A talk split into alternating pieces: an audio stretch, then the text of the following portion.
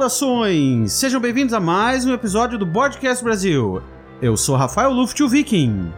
Aqui temos Rei Caveco. Panda. E a Cassandra. E hoje vamos falar de board games.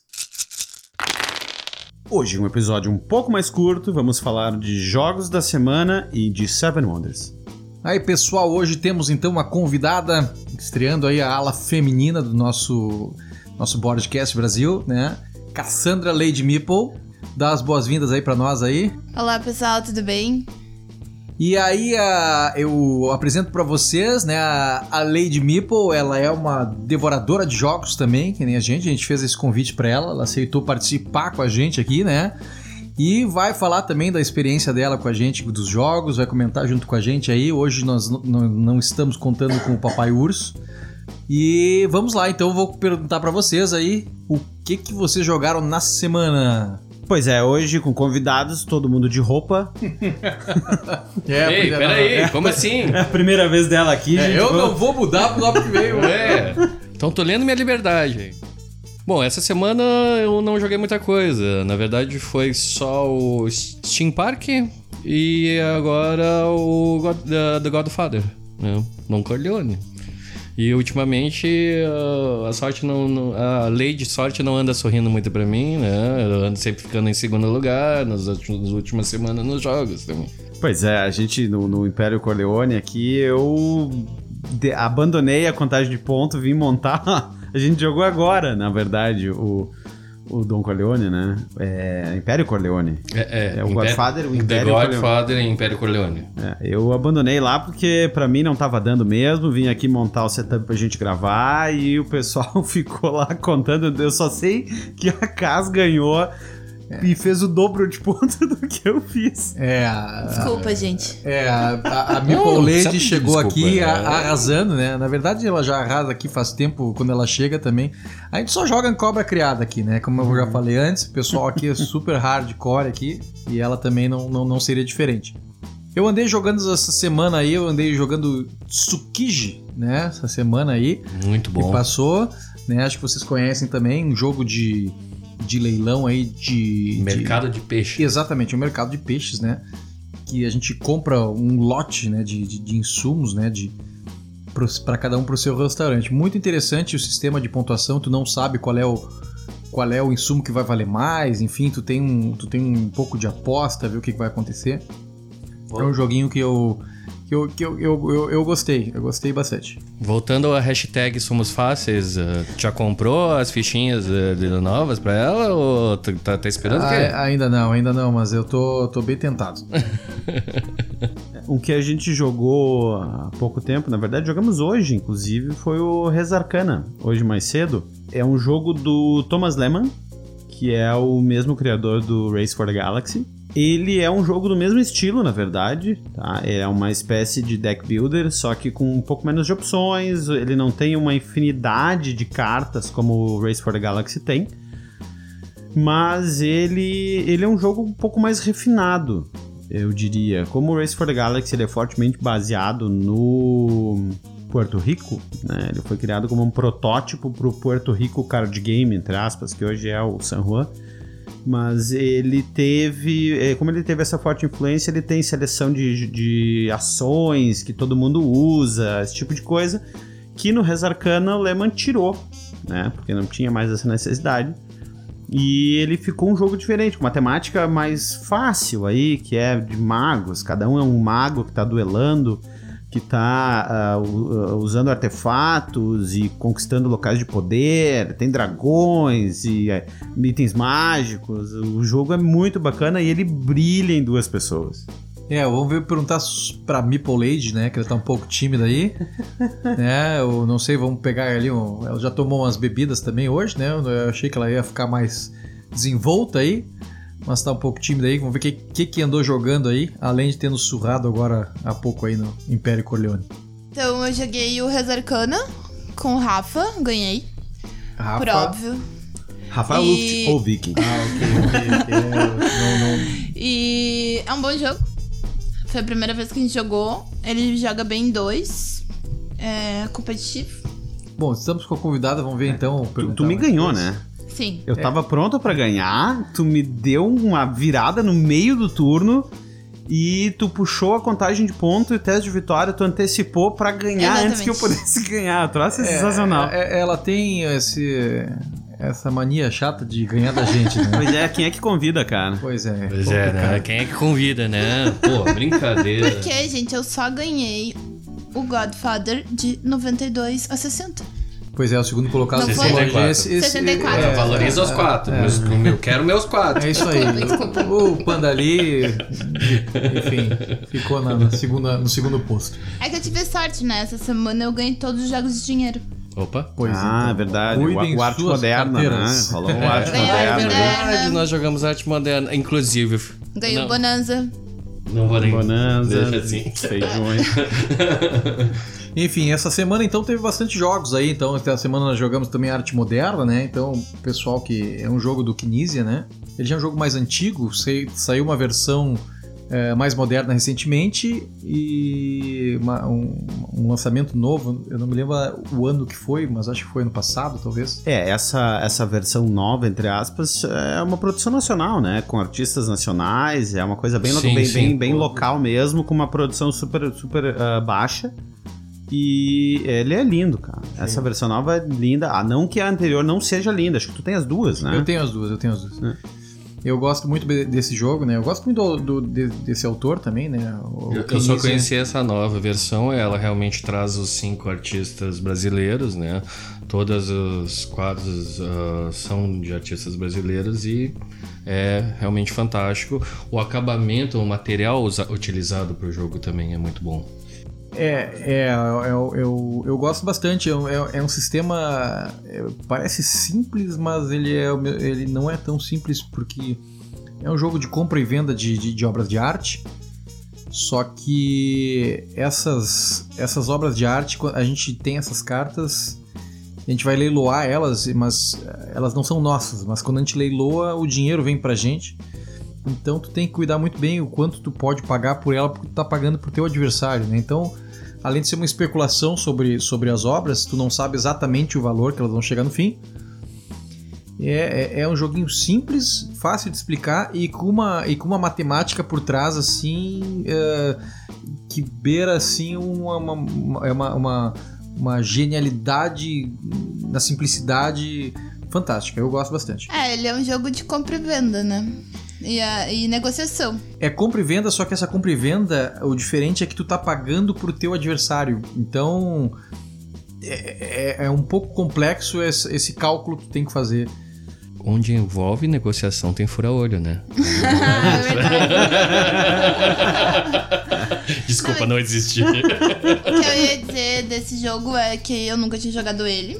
Eu achei um jogo bem interessante. Claro, a questão é da arte, eu acho que, como todos falaram, ele é muito bonito. Mas eu acho muito interessante essa dinâmica de leilão.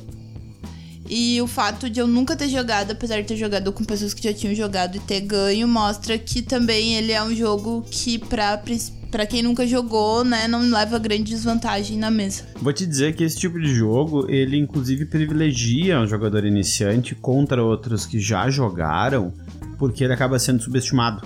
Como próprios jogadores leiloam as cartas, o dinheiro da venda vai pro jogador e não pra banca. O que significa que se tu tá pagando. Se, se a carta pode valer 30 mil, que acho que é o, a- é o máximo, é o né? máximo, é o máximo. É ápice. Se, tá, se tu tá eh, planejando que ela vá valer 30 mil e tu tá pagando 20 pra lucrar 10, quem tá vendendo ela já tá lucrando 20, entende? Então, Vamos, dar, vamos dar um contexto pro pessoal que tá ouvindo que não, não, não sabe o que a gente tá falando. É um jogo de leilão de artes, né? É um jogo de leilão de artes e a gente vai comprar cartas de artes dos outros jogadores que estão leiloando. E a gente está fazendo uma, uma aposta. O primeiro artista que vender cinco obras eh, encerra-se a rodada e aí tem a venda dessas obras que compraram para o banco. E é, aí os jogadores não são os artistas, né? não, os não. jogadores, Os jogadores são, os leiloeiros, né? Só que eles recebem o dinheiro das cartas vendidas. Só que o que que acontece? O, o- ao final, quando um artista bater cinco cartas vendidas, o mesmo artista vender cinco cartas, né? é, cada carta vai valer 30 mil. A segunda mais vendida vale 20 mil, a terceira 10 mil. E as outras que venderem menos não valem nada. Então tu pode até comprar cartas e não ganhar nada em troca. Então é um, é um, é um, é um leilão, assim, uma aposta. Tu tá apostando naquele artista, né? E a partir do momento que tu compra uma primeira carta daquele artista, quando chegar a tua vez, tu vai forçar que aquele artista é, tu vai forçar é, vendas dessas, do mesmo artista para que esse artista consiga obter a quinta carta vendida, né? E, e, e valorize o que tu já tenha comprado. É, na verdade, o, o leilão da rodada se encerra quando um dos jogadores, uh, no caso, ele representa um marchand, o dono de uma. Uh, como é que vamos dizer? Um ateliê, né? Onde ele pode expor essas obras então, esse jogador normalmente ele prepara sua estratégia para uh, ah, vender essa quinta obra no momento que mais uh, fica uh, valorizado. Né? É, existem, existem várias estratégias. Tem estratégia, vi gente ganhando esse jogo sem comprar muita obra também. Sim, Só sim, vendendo, porque daqui a pouco ele tá ele tá vendo que tem um artista que tá valorizando bastante e ele também pode cobrar mais caro por aquele artista. É, porque se tu vai fazer com que um artista valorize, tu dificilmente vai ficar com as obras dele, né? Porque se tu tá vendendo ele, alguém vai comprar. A opção de compra para ti é sempre no final. Se sobra para ti, tu não tem como planejar, não, eu vou fazer esse cara valorizar e vou eu jogar as cartas para vender mais dele, mas vou comprá-las mesmas muito dificilmente vai sobrar para ti, né? É, yeah. esse foi um jogo também que nós jogamos é, na semana. Vou voltar pro meu gancho, como a Vamos gente estava falando em arte, em artistas. Ah, a gente sim. jogou um jogo sensacional, de uma profundidade incrível, de uma seriedade. Um artista falso vai a Nova York. É. Ah, verdade, é verdade. Aí é. nós éramos os artistas, exceto um, é. que na verdade não fazia a menor ideia do que estava fazendo ali. É, esse é um jogo que que a gente usa é, papel e caneta, todo mundo desenhando, literalmente, né? A gente pega o papel e vai desenhar. Só que tem um cara, é, todo mundo sabe o que que, o que que, o que que se está desenhando, menos um cara. Esse cara é, vai ter vai se passar pelo por um artista falso, né? É, Dá é. um contexto aí, explica aí para nós aí. É, ele é o perdido na festa, né? vamos dizer, é o penetra, né? Então, num, num, grupo de artistas, vamos dizer que uh, recebem um, uma temática para ou, um, ou no caso Vamos dar um exemplo, Chapeuzinho Vermelho. Então todo mundo da mesa, menos esse penetra, sabe, recebe o, a temática Chapeuzinho Vermelho. Então cada um só pode fazer um traço. É, mas quem distribui a temática, na verdade, Não distribui participa, o tema, isso. distribui a palavra, né? Isso. E ele dá uma dica de qual é o contexto. Então, uhum. a Chapeuzinho Vermelho pode ser histórias infantis. Então, ele avisa todo mundo que é histórias infantis e passa o cartão com um Chapeuzinho Vermelho para todos os jogadores, menos um, que recebe um X. não faz a menor ideia do que em histórias infantis está sendo desenhado ali. Então todo mundo vai uh, fazer o traço dessa obra, né? Cada um faz um traço exatamente, inclusive quem recebeu o X. Então, uh, esse indivíduo que recebeu o X, ele vai ter que de alguma maneira, uh, vamos dizer assim, entrar no jogo no final da rodada, é, todos os outros jogadores, todos os, os artistas de verdade, olham a obra feita depois de duas voltas, né? Que é o mesmo pedaço de papel que dá duas voltas na mesa, cada um com a sua caneta de uma cor específica, e tentam adivinhar, na contagem de três, qual deles é o artista fake. Conta-se até três e se aponta para alguém. Se a maioria acertar, o artista fake ainda tem uma última chance. Como ele não viu exatamente o que está todo mundo desenhando escrito no papel, ele pode chutar e tentar adivinhar pelo resultado final da obra. Ou seja, é, é, é uma ideia meio Dixit, que tu não pode dar as dicas, no caso, fazer um desenho que fique óbvio demais, porque daí não basta acertar o cara, tem que fazer com que ele não adivinhe o desenho. É, os artistas têm que tentar fazer o mínimo possível que entre eles se identifiquem, fazer algum traço, algum risco, que eles identifiquem o desenho, mas que fique completamente abstrato pro, pro Penetra. Aí depois das obras prontas, a gente vai à parte moderna e vende elas, né? é, isso aí. Põe o nome do artista ali tem um novo. Especialmente os X, né? Haja picaretagem, né? Bom, pessoal, agora vamos falar da nossa pauta, então, principal do programa, ou a segunda pauta, na verdade. Vamos falar do jogo Seven Wonders e de suas expansões. O Seven Wonders, ele é um grande clássico do Antoine Bauza, não sei se é exatamente assim que pronuncia, né? É um dos clássicos do draft, em que cada jogador está desenvolvendo a sua civilização, baseado bem, de uma forma, uma licença poética bem grande aí, numa das sete maravilhas do mundo, que assim que as expansões foram lançadas já passaram de ser das sete maravilhas, né? Tu tem Coliseu e tu tem outras coisas que já não são as sete maravilhas, mas enfim. Cada jogador recebe uma mão de cartas, onde vai de onde vai tirar uma carta e passar todas as demais para o próximo jogador e receber as do jogador anterior. E aí se puxa uma nova carta e assim sucessivamente até não haverem mais cartas na mão. Essas cartas podem ser de poderio militar, de ciência e tecnologia, monumentos de civilização que dão pontos puros, ou cartas de produção, ou ainda cartas amarelas de comércio. E essas cartas, quando entram na mesa, passam a fazer uma função específica que beneficia a sua própria civilização, ou aumentando o poderio militar, é, avançando a ciência que dá ponto no final, permitindo desconto no comércio com as civilizações vizinhas, ou ainda produzindo materiais que podem ser vendidos para civilizações vizinhas. Né? Lembrando que a interação do jogo se dá basicamente com as duas civilizações vizinhas, por isso que ele é um jogo que, como diz o próprio nome, Seven Wonders, permite a participação de até 7 pessoas. E ele escalona absurdamente bem até 7. Como tu basicamente interfere com as ações dos teus dois colegas do lado esquerdo e direito, se tem 4, 5, 6 ou 7 jogadores, não faz muita diferença para ti. As ações são simultâneas também. Como tu tem um draft, né? O jogo tem muito pouco downtime. O downtime escalona muito bem com o número de jogadores. Ele é um jogo lindo para ver mesa em praticamente qualquer número. Eu não gosto muito do, do, do, do da, da, mecânica, mas uh, joguei joguei semana passada ele. Confesso que eu eu gostei mais do que, a, do que as vezes que eu tinha jogado anteriormente. Ganhei, inclusive. É uma não é muito comum ganhar tipo, nesse tipo de, de, de partida. E realmente é, me surpreendeu um pouco. Eu, eu, eu, tinha um preconceito com ele já, até por causa que eu não gosto muito da mecânica. Mas foi, foi bem interessante. Foi bem interessante. É, eu consegui fazer uma estratégia um pouquinho melhor, olhando bem para os dois lados, né? Que é o fundamental. É o mais importante, né? É, então cuidando do que, que eu vou passar e, e, e, o que, que eu tinha de recurso disponível dos meus vizinhos, porque esse jogo a gente joga com, com os nossos recursos à disposição e com recurso dos dois vizinhos dos dois lados. Claro que pagando para os seus vizinhos, mas tu tem os recursos à disposição também. Então tu, tu sabe que tu tem de onde tirar esse recurso. Então ele acaba tu acaba tendo que olhar para os dois lados, é, que tu vai passar e o que tu pode comprar também.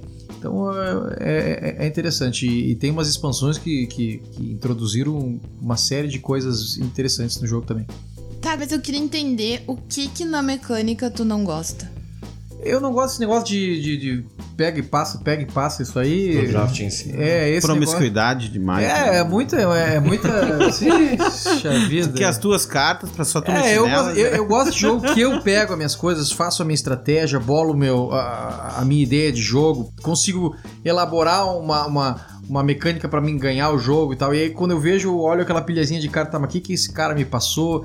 E tipo, o que, que eu vou passar para diante? Então essa, essa questão de, de pega e passa, assim, eu não gosto muito, mas, mas, é, mas eu sei que, que o jogo é um jogo que. Não, mas aí é que tá, eu vou te dizer que uh, na, a gente jogou com, sem a expansão e com a expansão. E ambos uh, e muda completamente. É outro jogo. É outro jogo. Fica outra coisa.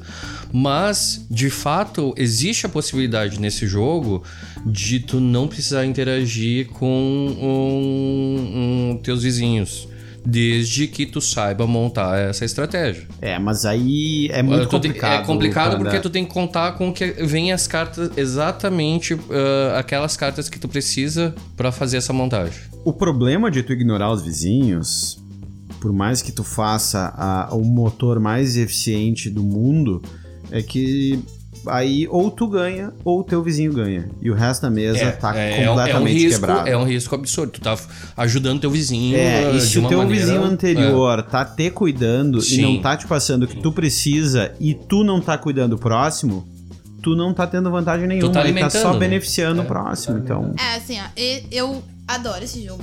Eu claramente tenho mais de 10, 20 partidas dele. Facilmente. Facilmente.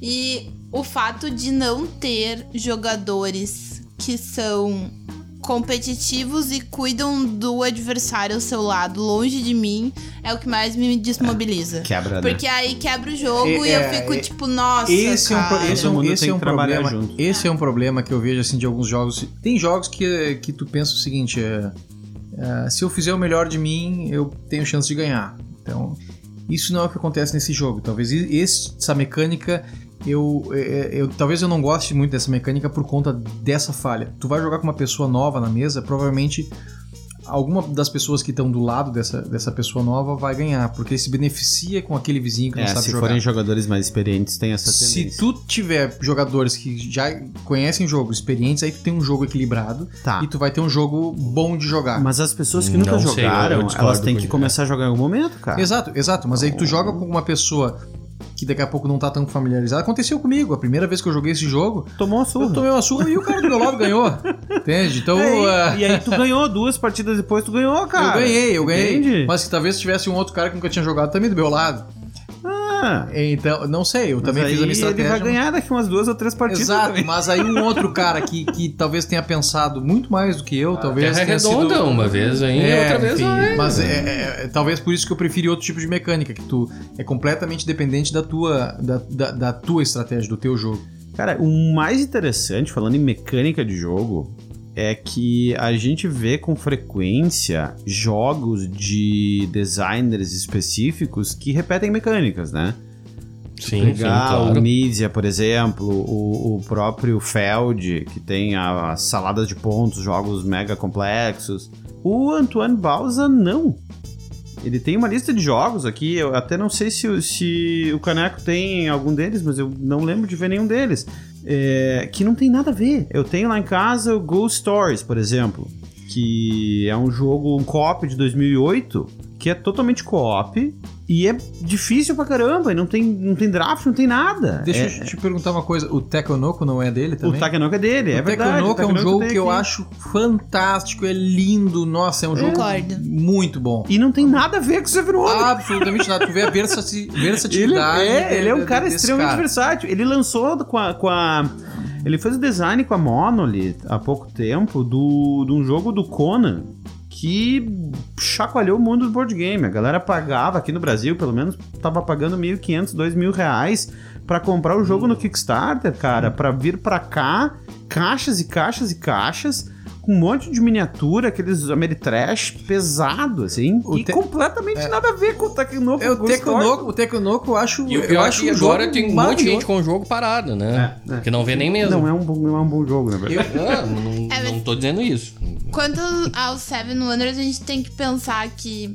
Bom, é um jogo que tu vai conseguir tranquilamente jogar bem com três, com quatro, com cinco, com seis e com sete pessoas.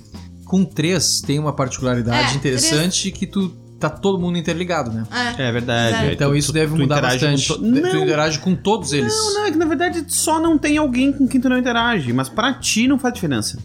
Não, Porque mas tu tá interagindo com, com as mesmas pessoas É, que tu entendo, interage Sim, com mas número. toda a mesa está conectada. Isso que eu quero dizer. A mesa toda está conectada. Todos os Sim, lados mas é que, estão. é que o jogo pra ti, pro jogo, pra, pra, pra si como jogador, não, não muda. Porque tu continua interagindo com outros dois. O jogo muda se tu for tentar a variante dele pra dois jogadores. Não, mas é que senão- muda, muda pelo fato de todo mundo ter à disposição todos os recursos. É isso que eu quero dizer. Todos os recursos são disponíveis para todos. Entende? Tá, facilita um pouco a cadeia porque dificulta a situação em que tá faltando alguma coisa. Não, não Porque- falta nada. Não falta É, absolutamente nada. É, porque pode acontecer de tu tá comprando coisas dos teus dois vizinhos, mas um vizinho da esquerda tá tá comprando do quarto jogador de lá, então ele não tá preocupado com isso. E o teu da direita também tá comprando do quarto jogador e tu fica isolado. Tá, tudo É, bem. claro, eu acho que o ponto é, ele é um jogo que ele é flexível. Poucos jogos são tão flexíveis e bons Eu acho assim. como ele, ele. Quase ele nenhum. é ele, ele na, na mecânica de draft ele é perfeito né ele é ele, ele é um jogo é extremamente equilibrado né trabalha muito bem ele, ele tu não acha falhas nele né Eu- eu- a, a falha que eu encontro na verdade que não é falha é o estilo da mecânica só e é uma questão pessoal de gosto É mais porque uma ele característica. é uma né? característica porque o jogo ele é todo muito bem bem feito muito bem equilibrado matematicamente assim eu não, não consigo achar erros né Lembrando que a gente jogou em 5, né? Que dizem que é uma das melhores. É, ah, 4 a 5. Porque as cartas tendem a, a retornar pra tua mão com mais jogadores. Como tu faz um draft e o draft dá a volta, pode ser que as cartas não retornem. De Certo. 4. De 3 a 5 jogadores, na verdade, as cartas voltam. Então alguma coisa volta pra tua mão. Então cai, no- cai no número mágico, não E- adianta. E deixa, né? deixa, eu 4 pergun- e 5. deixa eu perguntar pra vocês que vocês têm mais partidas do que do que eu nesse jogo. Ele tem uma é- é- ele é um jogo assimétrico, porque as, as maravilhas, né? Tu É, tem é. tu tem Eu diria que levemente é assimétrico. levemente mas é assimétrico, né? Então tu tem maravilhas, cada, cada jogador é, tem uma civilização e tem a possibilidade de criar três maravilhas. É, ou duas, talvez tenha uma. É, na uma verdade é tem uma duas. maravilha Ou construída em quatro. etapas. Ah, uma né? maravilha construída em, em É, de- etapas. de que pode duas a normalmente. É, de duas a quatro, ok. Então, ah, eu ia perguntar pra vocês, que vocês conhecem mais, exis- existem civilizações mais fortes que ganham mais, ou também isso está bem equilibrado? Vocês que têm mais partidas, normalmente costuma ganhar sempre as mesmas. As, as mesmas ah, civilizações? Existe alguma civilização mais fraca? Não, não acho. Acho que cada civilização vai te dar meio que um norte de estratégia devido a que parte da maravilha que tu vai fazer. Né? Aquela maravilha já vai ter. Tipo, tem, tem uma maravilha que acho que é a Babilônia, que dá. Que faz a da, a da ciência. Então, geralmente, se tu tem Babilônia, tu vai partir mais pra cartas verdes de ciência. Se O tu Colosso tem de o. Rhodes é mais militar. Tu tem um outro que produz co- recursos coringa. Então, Ale- Alexandria, né? É, então, então vai te nortear pra tua estratégia, Isso. mas, mas todas elas têm reais possibilidades. Porque eu vejo, eu, eu, eu, eu vou dizer o seguinte, não, para não dizer completamente equilibrado, às vezes que eu joguei, eu senti que as cartas de ciência são muito fortes. Pois é, mas aí entra a questão do jogador anterior, que não pode deixar É. passar. As cartas de ciência acabam exponencializando os pontos se tu consegue o set collection completa dela. Isso. Então os jogadores têm que estar muito atentos na mesa para que se alguém começou a fazer aquele set collection para tentar no draft não passar pro, pro- na hora de passar as cartas eh, alguma carta de ciência. Eu, eu vejo esse, esse ponto assim, mas é uma questão, claro, que se, se, se equilibra na própria mesa, né? Mas, mas são cartas bem fortes. Mas eu já vi em grupos, em outros grupos que a gente joga Seven Wonders, ah, e es- isso mesmo acontecer com as cartas azuis. Porque tu vai encadeando. É verdade. Então, quando tu ponto vê puro. aquela pessoa começa a encadear uma atrás da outra e ganha com as cartas azuis e não com as verdes. E as militares. As verdes são as de ciência, só para dar um. As Isso. verdes são as de As verdes são as de ciência. As azuis, as são azuis de são civilização. As azuis são pontos diretos. É, que tu de- baixou, de tu dois já, a tem, oito já tem pontos. ponto direto, só pra dar um contexto. Pode, pode é, bom, falando. pra ter uma ideia, uma partida termina com o pessoal pontuando.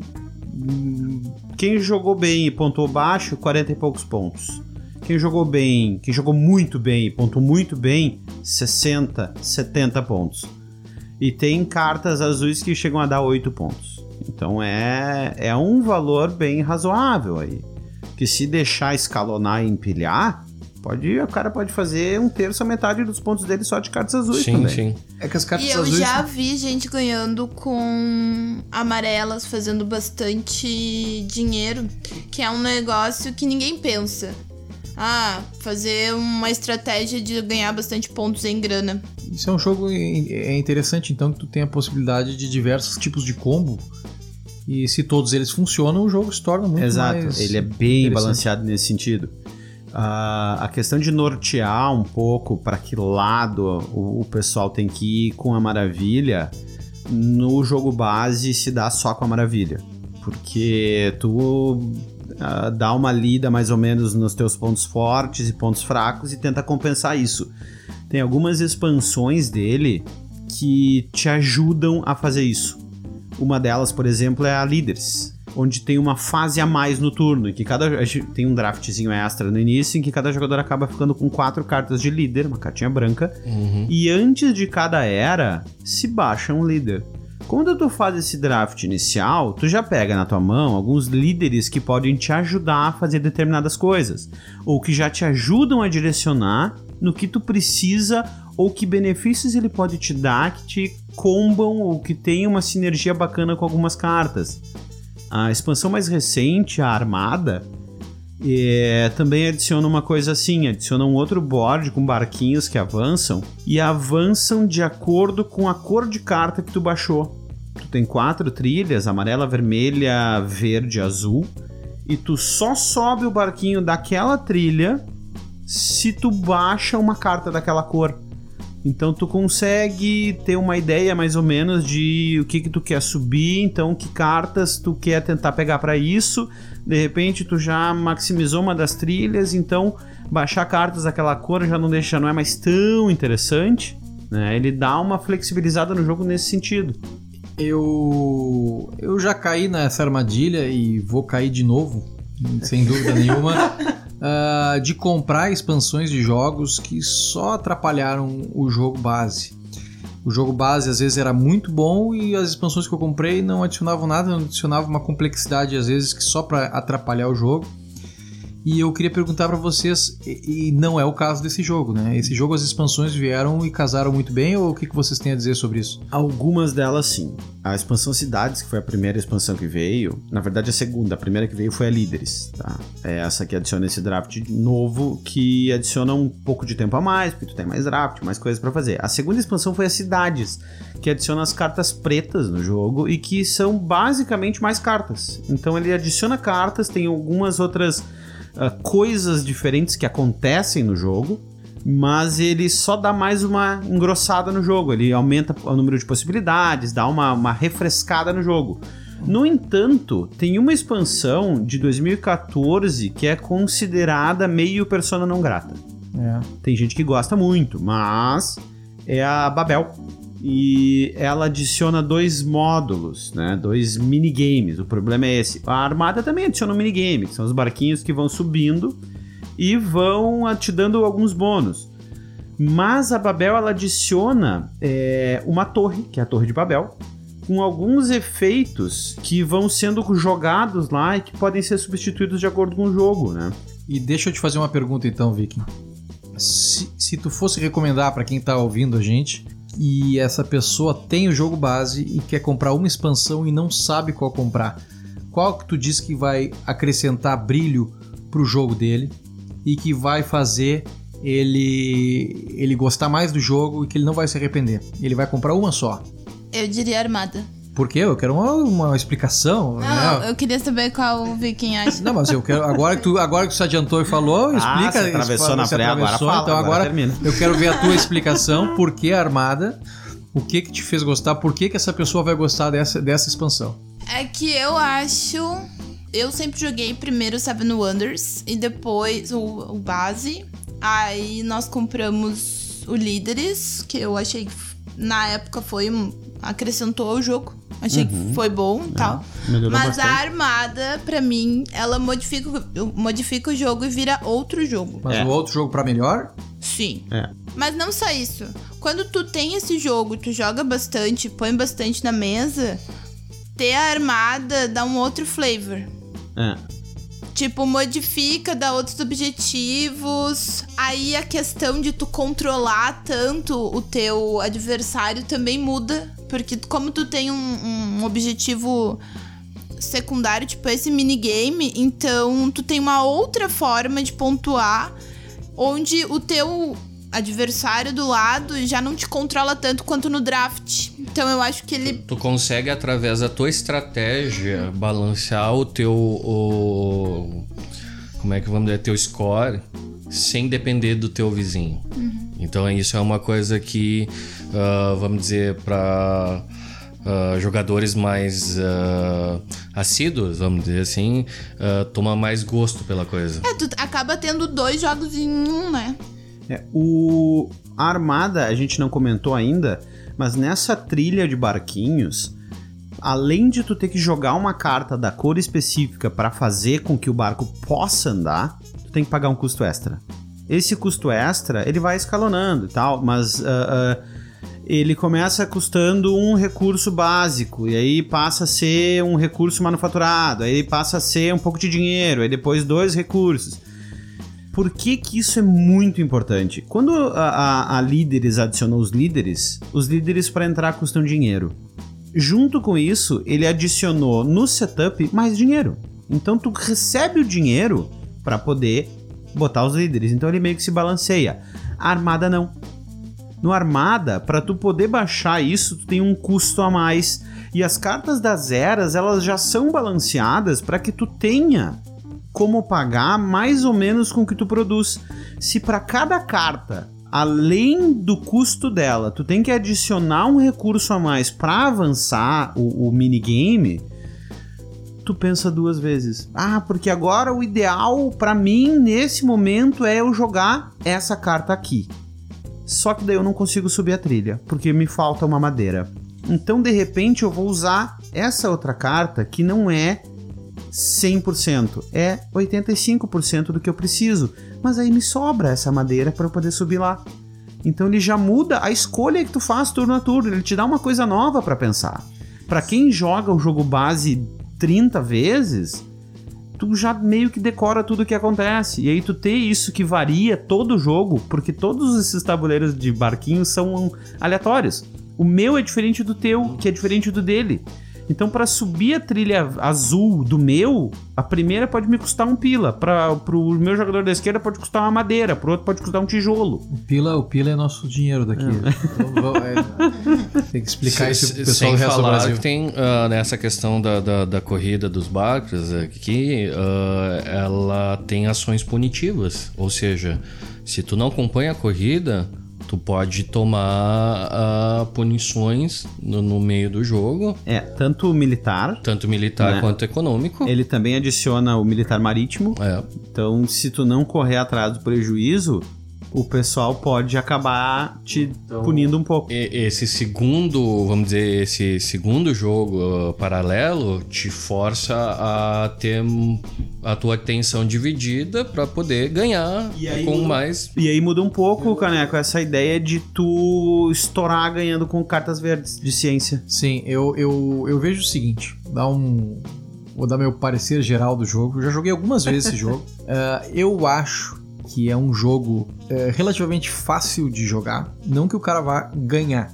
Ele vai entregar pro colega do lado se for a primeira vez que ele jogar, mas é um jogo fácil de tu apresentar para novos jogadores. Por mais que ele vá apanhar, ele vai jogar e vai achar que tá fazendo grande coisa. Ele não vai estar tá cuidando dos vizinhos, mas ele vai fazer o seu jogo, é um jogo fácil de jogar. Vai brincar de casinha. Vai brincar, vai, vai brincar, vai se divertir, vai ver o seu vizinho ganhar, mas vai se divertir. Mas uh, quando tu, tu coloca já esses outros, essas outras expansões, tu leva o um nível diferente. Tu transforma esse jogo, que é um jogo simples, num jogo uh, bem mais complexo para jogadores bem mais experientes.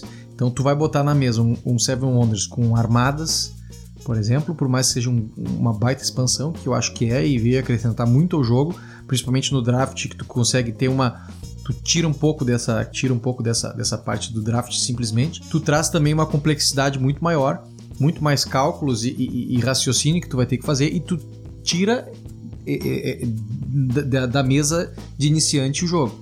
O, tu não pode apresentar para novos jogadores. Eu acho que tu não, não consegue apresentar para novos jogadores o Seven Wonders com, com nenhuma dessas expansões que nós falamos. Eu disse não com nenhuma. E aí eu vou te dar minha resposta para a pergunta que tu fez mais cedo. Ok. Qual expansão comprar? armada, se tu é experiente e já jogou o Seven Wonders base muitas vezes, se tu quer uma coisa, uma quebra, ele muda o jogo. Se tu não jogou tantas vezes e tu quer só dar uma incrementada, eu sugiro Cidades. Porque ele adiciona só umas cartas a mais, o jogo dá uma volta a mais, ele dá, ele dá um pouco mais de gás pro jogo. Mas ele não muda, não transforma tanto o jogo quanto a armada aí ele só te dá mais coisas para fazer. Tem, eu hoje não jogaria o jogo base sem ter os cidades em cima, porque ele não tem mecânica nenhuma nova, Ele é muito fácil de explicar porque é só mais uma cor de carta, não tem mecânica, não tem nada novo. E ele dá um, um novo. Um, dá uma pimentadinha no jogo de leve que assim só faz balancear melhor o sabor. Falando em expansões, se tu tem o jogo base e expansões ou não, e tem muita vontade de jogar em dois, como a gente comentou mais cedo, que tem uma variante, que eu e a Lady Meeple já chegamos a tentar em casa e não é grande coisa. Funciona, é legal, mas é outro jogo, sabe? Tem a melhor sugestão do mundo, um dos melhores jogos para duas pessoas que existem hoje à disposição, que é o Seven Wonders Duel. Ele tá entre os 20 melhores jogos do mundo, segundo a Não, mas eu não entendi. Ele é ou não é? Tu acha que ele é ou não é um bom Não, ele é. jogar? O, o Seven Wonders normal para duas pessoas é horrível. Ah, não, não funciona. Porque tu vai precisar dos teus vizinhos, só tem um vizinho. Então, eu ele acho que tem- ele nem deveria ser pra duas pessoas. ele né? tem no manual uma variante, ele te dá uma maneira de jogar. Ah, é, é deve ridículo. ser horrível. É horrível, é, É, horrível. então- É horrível. E aí eles lançaram é, é, a- o Duel, que é sensacional. Mas eu acho que a gente deixa pra falar dele um pouco mais a fundo quando a gente for falar de jogos pra duas pessoas. Pessoal, agora então vamos para as notas finais. Então, que nota vocês dão aqui para nossa, na verdade não é nota, é o conceito, né, que a gente tem aqui. Eu vou aumentei um pouco a minha minha, minha, minha, minha nota para ele. Eu vou botar vai para coleção, vai para coleção. Eu gostei um pouquinho, não é meu, meu, meu minha mecânica favorita, mas o último jogo me surpreendeu aí.